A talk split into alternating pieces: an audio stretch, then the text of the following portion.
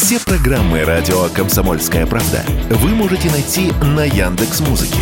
Ищите раздел вашей любимой передачи и подписывайтесь, чтобы не пропустить новый выпуск. Радио КП на Яндекс Музыке. Это удобно, просто и всегда интересно. Экономика на радио КП. Здравствуйте, дорогие слушатели радио «Комсомольская правда». В эфире наш ежедневный обзор главных экономических новостей. И начнем мы с вестей из нашей постоянной рубрики «За рулем» или «За рублем», кому как больше нравится. В России возобновили программу льготного автокредитования. Как мне сообщили в Минпромторге, кредит на машину на льготных условиях теперь могут получить работники сферы образования, медицинские работники, мобилизованные, добровольцы и военнослужащие по контракту, принимающие участие в специальной военной операции, а также члены их семей. Все они могут купить автомобиль со скидкой в 20%, а жителям Дальнего Востока положена скидка в 25%. Правда, дисконт можно получить не на любую машину. Есть два условия – во-первых, с господдержкой можно купить автомобили заводов «АвтоВАЗ», УАЗ, ГАЗ и машины «Хавейл», собранные в Тульской области. И во-вторых, цена машины не должна превышать 2 миллиона рублей.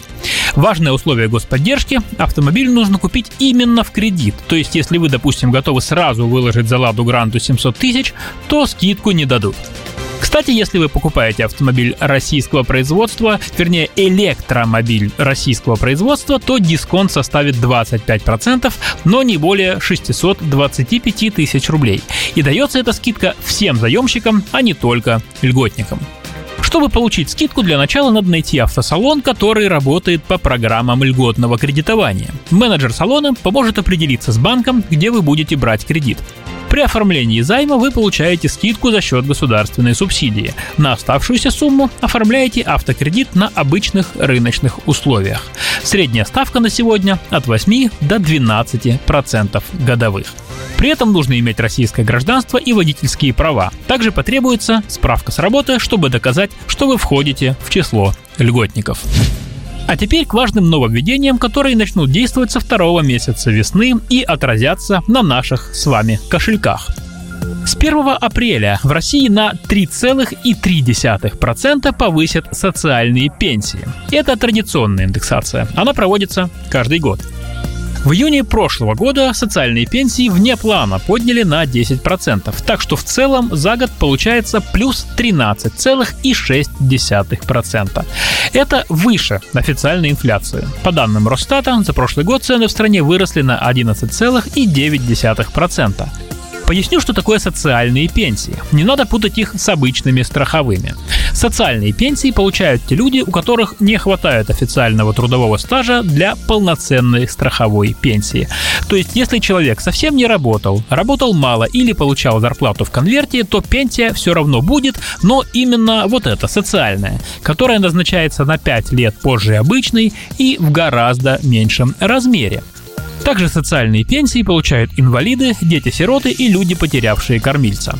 Повышение социальных пенсий затронет более 4 миллионов человек. В среднем по стране социальная пенсия по старости после индексации вырастет до 7153 рублей. Важно, что если размер пенсии ниже регионального прожиточного минимума, то полагается доплата.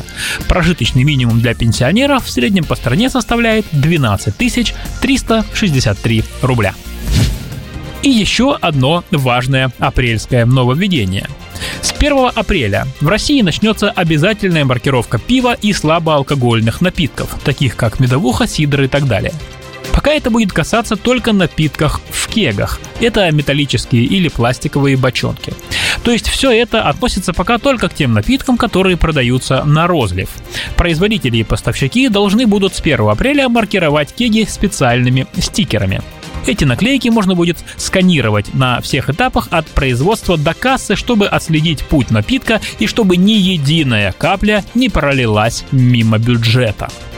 До более мелкой тары дело дойдет позже, поскольку это технологически сложнее. Обязательная маркировка пива и слабоалкогольных напитков в стеклянных и пластиковых бутылках должна начаться с 1 октября, а в алюминиевых банках с 15 января следующего года. По оценкам Минфина, маркировка повысит цену разливных напитков не сильно, чуть более чем на 0,4%. Зато государство, как ожидается, получит дополнительно 30 миллиардов рублей в год за счет налогов. Сейчас они выпадают из-за того, что больше 10% пива разливается мимо кассы без уплаты акцизов. «Экономика» на Радио КП.